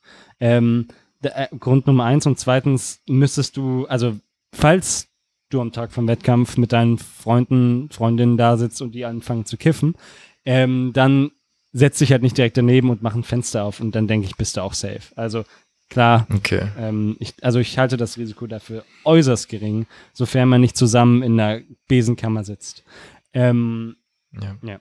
ja, was äh, ist denn jetzt das Fazit für Fitnessathleten aus der Review? Weil wir sehen, das ist jetzt ja nicht so ultraspezifisch, weil einerseits die Dosierungen nicht so ganz äh, realitätsnah sind ähm, und andererseits, da wurde ja jetzt nicht besonders viel Maximalkraft ge getestet, sondern mehr, also zumindest nicht spezifisch, sondern mehr sowas wie Griffkraft oder Fingerkraft, auf das es in den Dosierungen keine große Auswirkung hatte. Ähm, aber was wir ableiten können, ist, dass chronischer Konsum mit einer recht hohen Wahrscheinlichkeit dazu führt, dass ihr etwas weniger Volumen handeln könnt. Das heißt, eure Performance über mehrere Sätze, eure Work Capacity wird wahrscheinlich schlechter sein und ihr werdet innerhalb einer Session schneller ermüden. Ähm, allerdings gibt es, äh, also das ist zumindest meine Interpretation, wahrscheinlich keine großen Auswirkungen auf eure Maximalkraft. Ähm, bei einem unregelmäßigen Konsum, also wenn man das halt mal so macht, wie andere Menschen eben am Wochenende mal ein Bier trinken, ähm, dann würde ich sagen, sofern genug Zeit vergeht zum Training, ich will da jetzt mal pauschal die Zeit von ähm, 24 bis 36 Stunden raushauen, ähm, dann ist es wahrscheinlich unbedenklich für euer Training. Sonst habt ihr wahrscheinlich ein kleines Risiko für Performance-Einbrüche, die sich in einer volumenlastigen Phase bemerkbar machen würden. Ähm, was man natürlich auch nicht vergessen darf, ist, wie meistens wird ähm, Cannabis ja innerhalb eines Joints mit Tabak konsumiert und Rauchen per se hat natürlich auch keine förderlichen Auswirkungen auf eure Trainingsleistung bzw. eure Gesundheit. Natürlich auch dosisabhängig, ja. aber da haben wir auch einen ja. Beitrag zu von dir, Vincent. Gibt, ne? Gibt's auch ein, gibt's ja. auch einen Post zu. Tatsächlich ist es so, dass Rauchen lange Zeit als äh, unbedenklich galt, was die, den Einfluss aufs Training und auf die Trainingsresultate angeht. Mittlerweile kann man schon eins, zwei oder vielleicht sogar ein paar mehr Mechanismen aufzeigen, die sehr plausibel sind, warum es wahrscheinlich doch einen, einen kleinen negativen Einfluss hat. Insofern, wenn man alles perfekt machen will, sollte man darauf auch verzichten. Ähm, ja, ein weiterer Punkt ist natürlich, wie vorhin angesprochen, die Munchies, der, ähm, ja, das Verlorengehen von einem Sättigungsgefühl möglicherweise, und das ist ja bei Gewichtsklassen, Athleten oder Menschen, die halt ähm, nicht unkontrolliert Fett zu nehmen wollen, sicherlich nicht unbedingt förderlich. Ähm, was für die Zukunft spannend sein wird, wird zu sehen, welche Auswirkungen hat denn chronischer Konsum ähm, oder Konsum so 12 bis 24 Stunden vom Training, weil dazu haben wir leider keine besonders aussagekräftige Research. Genau, das wäre es von meiner Seite zu dem Thema. Wenn ihr noch Fragen jetzt spe im Speziellen dazu habt, könnt ihr die auch gerne nochmal per DM. Habt ihr noch ein paar Alright. Anmerkungen dazu, Jungs? Nö, eigentlich nicht. Stand jetzt nicht, nee. Okay. Ich denke, das Thema ja, ist relativ klar. Dann genau. machen wir mal weiter mit dem nächsten Paper, oder? So, dann kommen wir zu meinem Paper. Ähm, und zwar ist es ein Review, ähm, der heißt When is Reps in Reserve at its best? Ähm, der Review reviewt die Studie Estimation Repetitions in Reserve for Resistance Exercise and Analysis of Factors which Impact on Prediction Accuracy. Sprich, in der Studie geht es um Reps in Reserve ähm, und wann und wie Reps in Reserve unter welchen Umständen am besten eingeschätzt werden können. Die Studie ist sehr aktuell, ähm, Ende August veröffentlicht worden, also ziemlich up to date. Für die, die nicht wissen, was Reps in Reserve ist, ähm, die Abkürzung ist RIR. Ähm, Im Englischen ist eine englische Abkürzung Reps in Reserve. Ähm, ins Deutsche übersetzt, wie viele Wiederholungen hast du noch im Tank bei Satz X? Ähm, diese Angabe stellt die subjektive relative Intensität dar. Ähm, ich nenne mal ganz kurz ein Beispiel. Wenn man jetzt mit 80 Prozent des One-Rep-Maxes, also des Gewichts, das man auf eine Wiederholung maximal äh, bewegt. Beim Bankdrücken zum Beispiel ähm, maximal acht Wiederholungen schafft und nach diesen acht Wiederholungen eben keine weitere schafft und somit bis zum Muskelversagen gegangen ist, ähm, ist es Reps in Reserve 0, weil man quasi null Wiederholungen im Tank hat.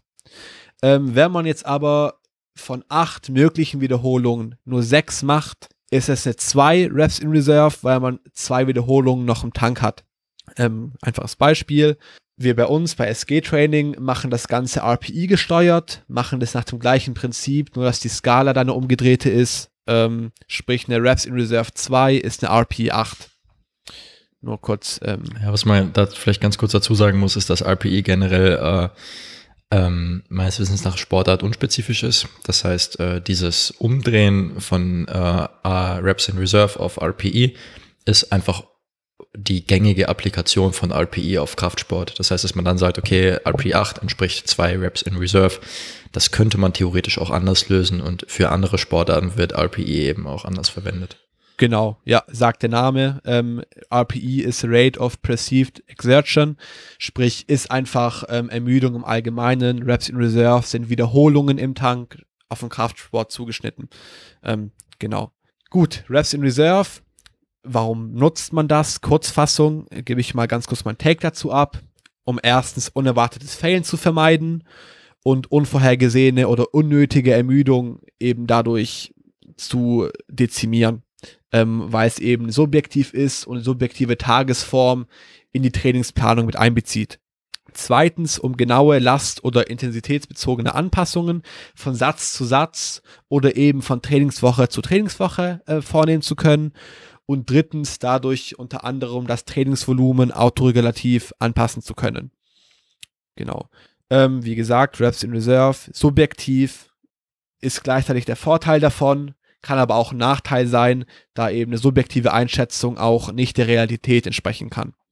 Wobei man vielleicht kurz mal dazu sagen müsste, dass man vor allem auch API äh, da auch noch eine objektive Komponente hinzunehmen kann, äh, nämlich die äh, Geschwindigkeitsvariation von Wiederholung zu Wiederholung. Also wenn sich die Geschwindigkeit wesentlich verringert, dann wird man wohl näher am Muskelversagen sein, als wenn die Geschwindigkeit genauso ist wie bei der ersten Rap. Genau, ja. Kleines Praxisbeispiel bei einer RPI 6, sprich Reps in Reserve 4, bleibt das Tempo während den Wiederholungen. In der Regel ist auch individuell unterschiedlich, etwa gleich, gleich schnell. Ähm, genau.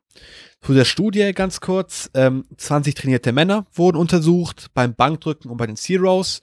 Ähm, es wurden One-Rep-Max-Tests gemacht ähm, und daraufhin drei Sätze bis ans Muskelversagen mit den beiden, bei den beiden Übungen absolviert, mit jeweils 60% des One-Rep-Maxes und 80% des One-Rep-Maxes. Dann wurde mitten im Satz bei 60% nach der achten, bei 80% nach der dritten Wiederholung ähm, die subjektive Einschätzung der Reps in Reserve Angabe des ähm, Untersuchten aufgenommen und dementsprechend wurde letztendlich die Differenz dargestellt zwischen eingeschätzter Reps in Reserve nach den eben genannten Wiederholungen und den tatsächlich durchgeführten Wiederholungen nach diesen Satzes eben.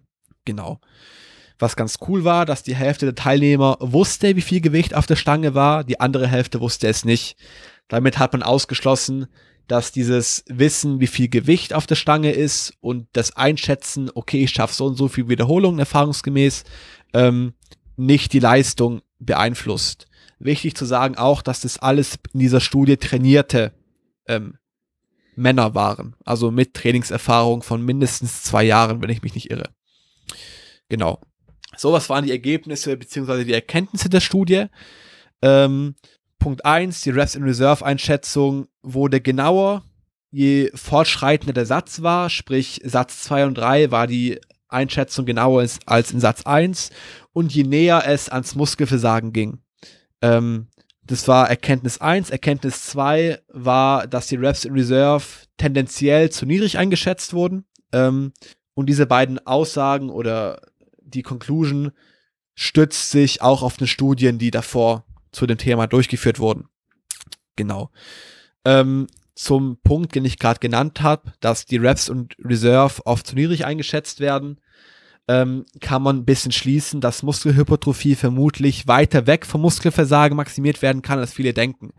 Kurzes Beispiel, wenn ich jetzt einen Kniebeugesatz mache, hoher Wiederholungsbereich, nicht bis zum Muskelversagen, ist meine eingeschätzte Reps in Reserve 3 vermutlich eher eine Reps in Reserve 5. Natürlich kann man das nicht immer sagen ähm, und ist auch nicht zu pauschalisieren. Das Ganze hängt auch stark von der Trainingserfahrung ab. Und ähm, wenn ich da mal kurz eingerätschen darf, sehr ja. stark wahrscheinlich auch von den Übungen, also wie viel Last generell auf dem Muskel äh, landet und von der Wiederholungsanzahl vor allem auch. Genau. Ähm, das ist auch so ein bisschen so eine Ecke, wo es noch an Evidenz fehlt. Und zwar zum Beispiel, es wurden immer nur ähm, Bankdrücken und Bein, äh, Kniebeuge-Varianten ähm, untersucht. In der Studie war das Neue, dass mal eine Zugübung dazu genommen wurde. Ähm, aber die Vermutung ist eben auch, die in diesem Review gemacht wird, dass bei diesen mehrgelenkigen Übungen ähm, diese Einschätzung tendenziell schwerer ist oder etwas mehr off sein kann als bei eingelenkigen Übungen. Ähm, ja, das finde ich ergibt Sinn. Also das würde genau. man intuitiv auch so vermuten. Also beziehungsweise kenne ich von mir genau. selber auch, dass man bei Mehrgelenksübungen schon mal genauer überlegen muss, oh, wie viel wäre jetzt da noch gegangen, während bei einer Bizeps Curl oder sowas oder beim Beinstrecker kann ich ziemlich genau sagen, okay, das wären jetzt noch zwei oder eine oder so gewesen. Also kann ich bestätigen. Ja, genau. Ja, same. ähm, ist approved, yes, die Aussage. Ist approved. das freut mich. okay.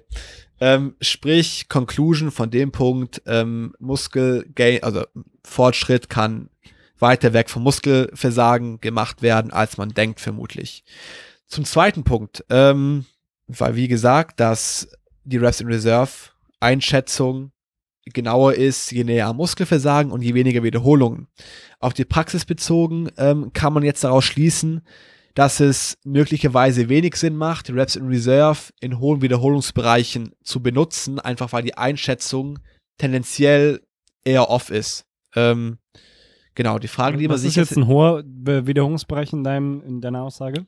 Ähm, sagen wir sechs bis acht Wiederholungen plus. Ja, stimmt gar nicht. Zehn plus, stimmt nicht. Ähm, in dem Review, wurde eingeschätzt, ähm, 10 Wiederholungen plus, Also- also, hoher Wiederholungsbereich ist 10 plus und relativ nah am Muskelversagen heißt im in dem Sinne weniger als 5 Reps in Reserve.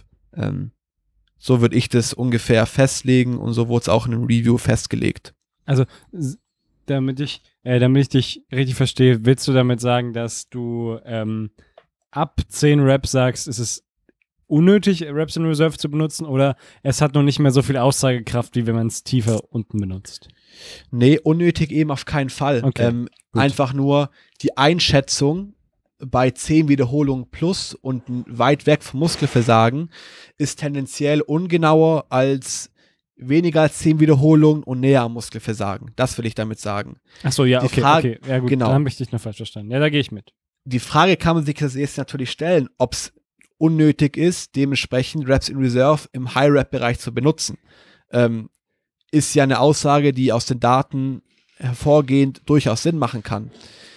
Ähm, was man dazu sagen kann, was mein Take dazu wäre, dass zum Beispiel bei Assistenzübungen im High-Rep-Bereich es halb so wild ist, ob der Satz jetzt tatsächlich eine Reps in Reserve 3 oder eine Reps in Reserve 5 war. Ähm, spielt wenig Rolle. Ähm, hingegen, wenn es jetzt aber ein Double ist, zum Beispiel, also zwei Wiederholungen in der Kniebeuge kurz vorm Powerlifting-Wettkampf ähm, und die Reps in Reserve 2 eingeplant sind, du die aber failst, ist die Ermüdung, die daraus resultiert, vermutlich verheerend für deine Wettkampfleistung. Ähm, und der, die psychische Komponente durch das Failen kann man natürlich auch nicht unterschätzen. Genau. Also weiß ich nicht, ob ihr mir da zustimmen würdet, vermutlich schon. Ähm, das kommt, wie gesagt, immer aufs Szenario drauf an. Ähm, Ja, ich meine, man hat ja auch keine wirkliche Fallhöhe. Also, weil, wenn du jetzt, wenn du jetzt im Bereich 20 plus Wiederholung dich befindest, ob du da eine, jetzt eine REE 1 oder 2 hast, das wird dich nicht nachträglich im Training irgendwie beeinflussen. Und in einem niedrigen, äh, in einem höheren Intensitätsbereich oder niedrigen Wiederholungszahlbereich, da auf jeden Fall schon. Da kann das natürlich dann schon Auswirkungen haben, genau. Genau. Cool. Ähm, sprich, was ziehen wir daraus? Schlussendlich Reps in Reserve, Einschätzung, die kann ruhig ein bisschen off sein. Nicht zu sehr verkopfen, vor allem bei Wiederholungen im hohen Wiederholungsbereich, bei Assistenzübungen. Ähm, auf Dauer gleicht sich diese Differenz in der Einschätzung ein bisschen aus. Ähm, genau. Hingegen kurz vor dem Wettkampf kann es eher kritisch sein, die Reps in Reserve zu failen. Da gilt es, sich ziemlich akkurat wie möglich einzuschätzen. Ähm, genau, das war's von mir. Nur noch ein kleiner Punkt, was auch auffällig war in der Studie, dass es eben interindividuelle individuelle unterschiedlich, Unterschiede gab. Ähm, da zum Beispiel Leute mit 80% sieben Wiederholungen gemacht haben, wohingegen manche andere Personen mit 80% elf Wiederholungen gemacht haben. So tut jetzt nicht wirklich zum Thema bei, der des Reps in Reserve Themas, aber diese interindividuellen Unterschiede ähm, gilt es eben in der individuellen Trainingsplanung zu Ja. berücksichtigen. Hatten wir ja Und vorhin schon gegeben, angeschnitten. ja, genau, und gegebenenfalls, wie vorher angeschnitten, die One-Rep-Max-Formel ähm, darauf anzupassen und wenn zu man mit einer, wenn man in einer äh, mit einer Formel arbeitet, ja. Aber in jedem Fall ist es hilfreich zu wissen, dass man halt mit unterschiedlichen Intensitäten unterschiedlich viele Wiederholungen machen kann. Das stimmt schon. Ja, Genau. genau. Hast du noch einen Punkt oder soll ich weitermachen? Nee, gern weitermachen. Alright. Ähm, das Paper, mit dem ich mich beschäftigt habe, hat den Titel Effects of Exercise Training on Fear Avoidance in Pain and Pain-Free Populations. Das Ganze ist eine Meta-Analyse und ein analytischer Review und wurde zum Zeitpunkt der Aufnahme heute vor knapp drei Wochen publiziert. Ist noch nicht ganz klar, wann wir den Podcast hochladen, aber es ist relativ aktuell. Ähm, erstmal kurz ein bisschen Kontext, wieso ist es relevant? Ähm, man erlebt das ja häufig bei sich selber oder vielleicht beim Trainingspartner, bei Freunden, gerade wenn man äh, intensiv trainiert oder vielleicht Powerlifting macht, dass man hin und wieder mal zum Beispiel leichte Schmerzen hat, irgendwie im unteren Rücken oder im ISG-Bereich oder so. Und ähm, die häufig empfohlene äh, Reaktion ist dann ja, dass man hört, oh ja, dann mach einfach mal ein paar Wochen keinen Sport ähm, und versuch auf jeden Fall den Schmerz zu vermeiden. Und äh, das, äh, solange du noch Schmerzen hast, solltest du auf keinen Fall Training äh, machen oder zum, zum ins Gym gehen. Und äh, tatsächlich kommt der Ratschlag sogar manchmal von Ärzten. Ich hatte das auch neulich bei einer Athletin von mir, die beim Arzt war und auch sporadisch immer mal wieder leichte Rückenschmerzen hatte beim Krafttraining. Und die Ärzte haben auch gesagt, oh, da jetzt aber erstmal eine längere Trainingspause, weil äh, das äh, geht ja gar nicht. Und ähm, tatsächlich ähm, ist dass die Empfehlung, dass man sagt, okay, man macht eine Trainingspause, in manchen Fällen natürlich auch sinnvoll. Wenn zum Beispiel akute Verletzungen vorliegen, also angenommen irgendein Fußballer knickt um und hat einen super angeschwollenen Knöchel und kann kaum laufen, dann ist es mit Sicherheit ein hilfreicher Rat zu sagen, ja, dann mach jetzt erstmal keinen Sport, solange sich das bessert, beziehungsweise dann sollte man auch weitere Diagnoseverfahren anstreben. Man auf jeden Fall sagen. Kein, ja, also, also ja, genau, richtig nichts, was eine weitere Belastung auswirkt. Mhm. Ähm, im Kontext vom Krafttraining ist es allerdings ein bisschen anders. Also ich will jetzt nicht so genau auf die Wissenschaft hinter Schmerzen eingehen. Das können sicherlich andere besser als ich. Da, da können wir auch gerne mal noch einen Experten zu einladen. Vielleicht kurz ein paar Grundlagen. Also es ist ja so ein weit verbreiteter Glauben, dass Schmerzen immer ein, ein, äh, eine Verletzung in Form von einem Gewebeschaden signalisieren. So denken viele. Das heißt, dass man Schmerz einfach als Signalfaktor hat.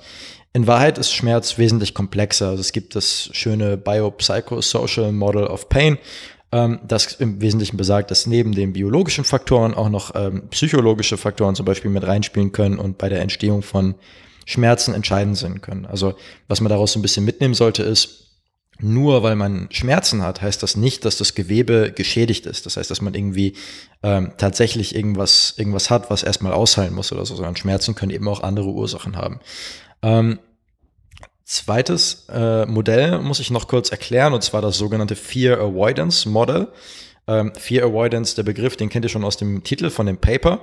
Und zwar besagt das Modell so ein bisschen, wenn man den Schmerz schlimmer darstellt, als er eigentlich ist, ähm, das heißt, wenn man zum Beispiel sagt, hey, äh, du hast Schmerzen, dann ist da auf jeden Fall noch was kaputt und dein Rücken ist ganz fragil momentan, zum Beispiel muss erstmal ausheilen, ähm, dann kann das dazu führen, dass die, die tatsächliche Besserung der Schmerzen sogar verlangsamt wird. Ähm, aus dem Grund, dass äh, Personen dann bestimmte Bewegungen und Verme äh, Belastungen aus Angst, entweder bewusst oder vielleicht auch unbewusst vermeiden. Das ist die sogenannte Fear Avoidance. Ähm, und dabei wäre in vielen Fällen weitere Bedingungen, äh, Be Bewegung vielleicht durchaus ganz, ganz sinnvoll. Ähm, ja, also mehr, mehr Vermeidung, also mehr Avoidance führt dann im Worst Case dazu, dass du vielleicht sogar mehr Schmerzen hast, weil, weil du halt keine, keine weitere Exposure und keine weitere Bewegung hast. Und das wiederum könnte dann zu weiterer Vermeidung führen beziehungsweise weiterer Avoidance. Und dieser Prozess ist dann der sogenannte Fear Avoidance Cycle. Das heißt, wenn du die Schmerzen falsch adressierst, und äh, eher dann zu, zu äh, der Vermeidung von Bewegungen und Belastungen neigst, dann, dann bist du quasi in so einem in so einer Abwärtsspirale gefangen, die es dir immer schwieriger macht, mit deinen Schmerzen umzugehen. Äh, war jetzt sehr vereinfacht gesagt, war auch eine etwas lange Einleitung. Ähm, wie gesagt, wir können da gerne nochmal einen Experten zu einladen, da gerne nochmal ein bisschen genauer drauf eingehen. Ist auf jeden Fall ein super wichtiges und interessantes Thema. Aber kommen wir mal zum eigentlichen Paper. Wie schon gesagt, ist es eine Meta-Analyse beziehungsweise ein analytischer Review. Und es wurden relativ viele Studien mit insgesamt vielen Probanden betrachtet. Und das Fazit der Analyse ist erstmal ganz einfach gesagt, dass sportliche Aktivität beziehungsweise Training oder Exercise ähm, Fear Avoidance signifikant reduzieren kann. Das gilt besonders für Schmerzen im unteren Rücken. Bei anderen Bereichen, zum Beispiel im Nacken, sind die Daten weniger klar. Aber besonders bei Schmerzen im unteren Rücken ist das eben ein sehr signifikanter Effekt. Ähm, ansonsten, falls einer von euch Lust hat, die Studie zu lesen, ähm, irgendwo kommt die Formulierung in der Studie vor, in der Conclusion, dass die Evidenz low äh, oder very low quality ist. Das liegt daran, dass äh, die Evidenz mit dem sogenannten GRADE Approach äh, bewertet wurde. Äh, GRADE ist dabei ein Akronym, das steht für Grades of Recommendations, Assessment, Development and Evaluation. Ähm, der, dieser Great Approach, da hatten wir vor ungefähr einem Jahr schon mal ein bisschen was auf Instagram zu gepostet. Ich weiß nicht, ob sich noch jemand daran erinnert. Ist generell halt ein, ein Ansatz, wie man die Evidenz bewertet, die zum Beispiel in eine Meta-Analyse mit reinfließt. Ähm, leider ist es so, dass dieser Great Approach, also der ist super und wird auch häufig empfohlen, wird auch un unter anderem von der äh, WHO benutzt. Ähm, in, in, in gewissen Gebieten ist er eben sehr hilfreich. In anderen Gebieten ist er eben nicht so angemessen. Ähm, das war auch der, der, letzte Kontext, in dem wir darüber geredet haben. Und äh, das hat zum Beispiel die Ursache, dass Observationsstudien, ähm, also die, die keine RCTs, also Randomized Controlled Trials sind, heu also häufig erstmal direkt als Low Quality Evidence bewertet werden. Und äh, das ist halt durchaus eine, eine problematische Einstufung, zum Beispiel eben im Bereich, also jetzt mal ein ganz anderer Bereich, im Bereich der Ernährungswissenschaft, äh, wenn, wenn zum Beispiel RCTs einfach gar nicht so sinnvoll sind. Oder auch generell problematisch, wenn es einfach nicht so viel Evidenz dazu gibt. Und das ist in, bei dem Thema hier der Fall. Ähm, das heißt, äh, zusammenfassend kann man sagen, dass dieser Great Approach für Bereiche geeignet ist, in denen es äh, sehr viele gute und gut kontrollierte äh, Trials gibt. Ähm, und äh, in anderen Bereichen ist es halt ein bisschen schwierig. Deswegen muss man die Resultate halt entsprechend interpretieren. Wie gesagt, ähm, in der Formulierung steht, dass es Low Quality Evidence ist und man könnte jetzt erstmal denken, so, oh, okay, ähm, dann gebe ich jetzt nicht so viel auf die Meta-Analyse. Ich würde das ein bisschen anders auslegen. Und zwar würde ich sagen, dass die Meta-Analyse nochmal mit der heutigen Evidenz ganz gute Belege liefert, um tatsächlich Training ähm, zu, äh, bei, der, bei der Schmerzprävention oder beim Umgang mit Schmerzen zu nutzen. Ähm, beziehungsweise um, äh, dass man einfach sagt, okay, ich habe irgendwie leichte Rückenschmerzen, aber ich höre jetzt nicht auf mit dem Training. Ähm, die Aussage generell dahinter ist jetzt nicht super neu. Jeder, der sich schon mal so ein bisschen mit, mit Schmerzen beschäftigt hat, weiß das schon, dass man da irgendwie ähm, nicht unbedingt aufhören sollte, komplett Sport zu machen, sondern dass es das wahrscheinlich eher nur schlimmer macht. Aber die, die Meta-Analyse bringt das eigentlich nochmal ganz gut auf den Punkt und aktuell, äh, also und analysiert halt nochmal die aktuelle Evidenz dazu.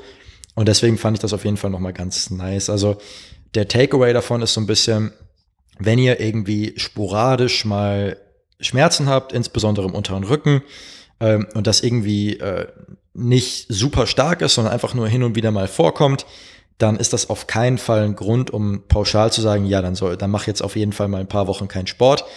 Und wenn euch euer Arzt oder Physiotherapeut äh, das euch ohne irgendeine weitere Diagnose einfach empfiehlt, dass er einfach sagt, okay, ja, oh, Sie haben Schmerzen, dann gehen Sie einfach mal nicht mehr zum Training, dann ist es Zeit, sich einen neuen Arzt zu suchen, meiner Meinung nach, weil das tatsächlich ein ziemlich schlechter, ja. also ein sehr, sehr schlechter Ansatz ist in, in, so einem Fall. Also wie gesagt, man muss so ein bisschen ja. unterscheiden. Äh, ich will überhaupt nicht sagen, dass es nicht auch einen Kontext gibt, in dem es super sinnvoll ist, ähm, die sportliche Aktivität einzuschränken äh, oder, oder vielleicht ganz auf Sport zu verzichten bei einigen Verletzungen. Das auf jeden Fall.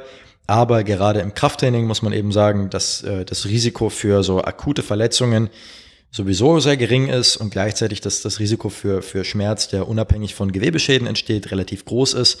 Ähm, und deswegen ist es tatsächlich dann meiner Meinung nach, gerade bei, unter, also bei Schmerzen im, im unteren Rücken, der bessere Ansatz zu sagen, gut, solange die jetzt nicht schlimmer werden und weiterhin nur sporadisch auftauchen, trainiere ich einfach mal weiter, ähm, weil es eben sogar dazu beitragen kann, wie die Meta-Analyse zeigt, dass man besser mit dem Schmerz umgehen kann.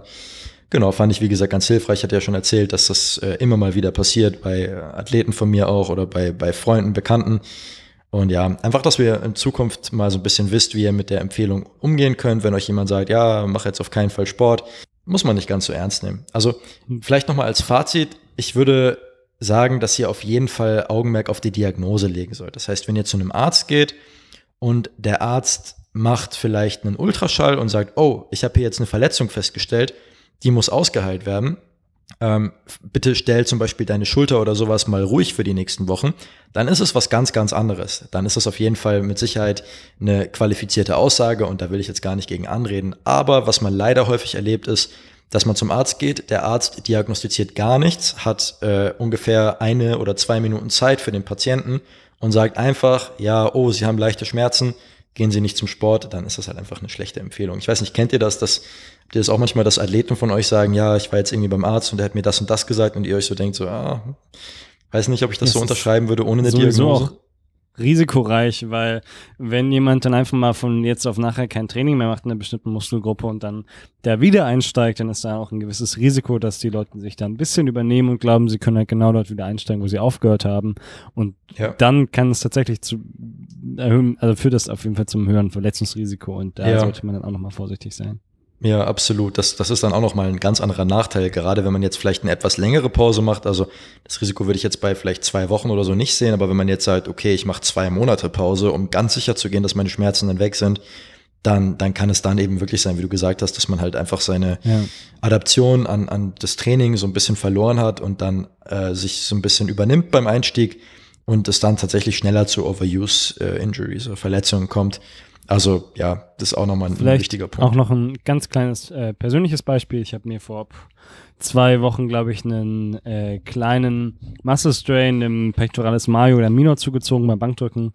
Ähm, und ich habe, was habe ich gemacht? Ich habe zwei, drei Tage gewartet und dann beim nächsten Training habe ich einfach einen sehr vertikalen Druck ausgewählt und habe so ein, die auf jeden Fall Bewegung in die, in die, in die, äh, in die Muskulatur in dem Bereich reingebracht und habe auch dafür gesorgt, dass ich jetzt nicht komplett äh, jegliche Druckübung aus meinem Plan streiche, sondern erstmal mich langsam wieder rantaste und mein Plan für die nächste Zeit ist jetzt, dass ich immer ähm, von den Druck etwas horizontaler ausrichte. Also ich fange bei einem, was weiß ich, 60 Grad Schrägbankdrücken an und werde jetzt so von äh, im Dreitagesrhythmus das Ganze ein bisschen nach unten anpassen, bis ich wieder beim ja. Horizontalbankdruck angekommen bin. Ja, auf, auf jeden Fall ein deutlich sinnvollerer Plan, als jetzt zu sagen, boah, ich mache jetzt erstmal nichts an Druckübungen für drei, vier Wochen und hoffe, dass es danach irgendwie besser wird, weil dann hast du halt eben das Risiko, dass du halt mit den Schmerzen nicht mehr so sehr klarkommst, beziehungsweise dass du ja. halt einfach äh, in diesen Fear Avoidance Cycle reinrutscht.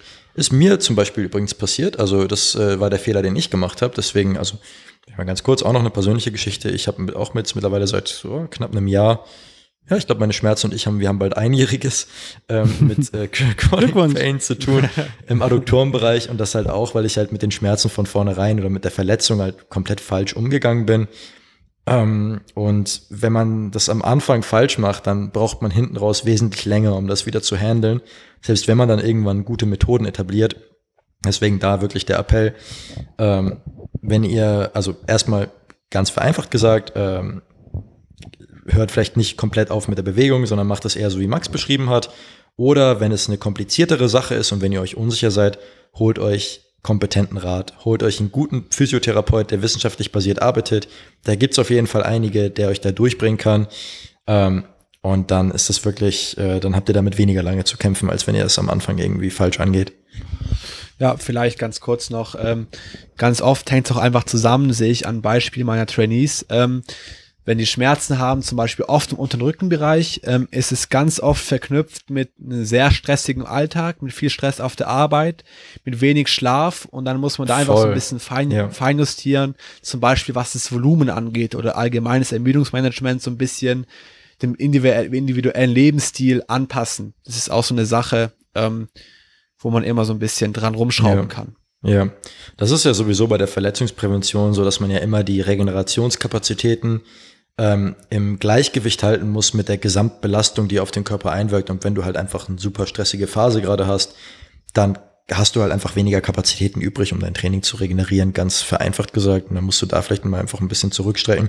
Äh, in der Praxis könnte das bedeuten, dass man, wenn man zum Beispiel jetzt sagt, okay, ähm, ich, ich mache jetzt, ich habe jetzt in der nächsten Phase irgendwie eine Klausurenphase und das wird super stressig, ähm, dass man dann zum Beispiel in der Zeit lieber das Volumen ein bisschen niedriger ansetzt oder vielleicht auch mal bei den Gewichten eher konservativ rangeht, dass man da halt einfach kein Risiko eingeht.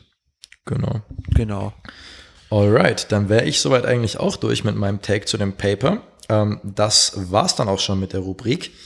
Genau, abschließend nochmal zum Podcast. Ähm, für uns ist es natürlich ganz wichtig, dass wir ein bisschen Feedback von euch bekommen. Also es war jetzt unsere erste Folge. Wir hoffen natürlich, es hat euch gefallen, aber wir sind auch sehr offen für wir Feedback hoffen, für die weiteren Folgen. genau, wir, wir hoffen auch, dass ihr, dass ihr wieder einschaltet beim, beim, beim nächsten also Mal, dass ihr überhaupt bis hierhin gehört habt. Der da draußen bist. Danke, ja. dass du da bist. genau. Wenn ihr sonst noch irgendwie Inspiration oder so für uns habt, dann, dann lasst es uns einfach gerne wissen. Ähm, auch gerne per DM oder in den Kommentaren oder so. Und ansonsten auch noch eine hilfreiche Info. Ich glaube, das haben wir am Anfang verpeilt. Wir planen, dass wir den Podcast so ungefähr im Zwei-Wochen-Rhythmus rausbringen. Aber ja. wir müssen mal schauen, wie wir das schaffen. Also wir haben ja schon erzählt, wir haben alle relativ viel zu tun und vielleicht kann es mal passieren, dass es dann eher drei Wochen sind oder so. Aber wie gesagt, zwei Wochen Rhythmus ist geplant.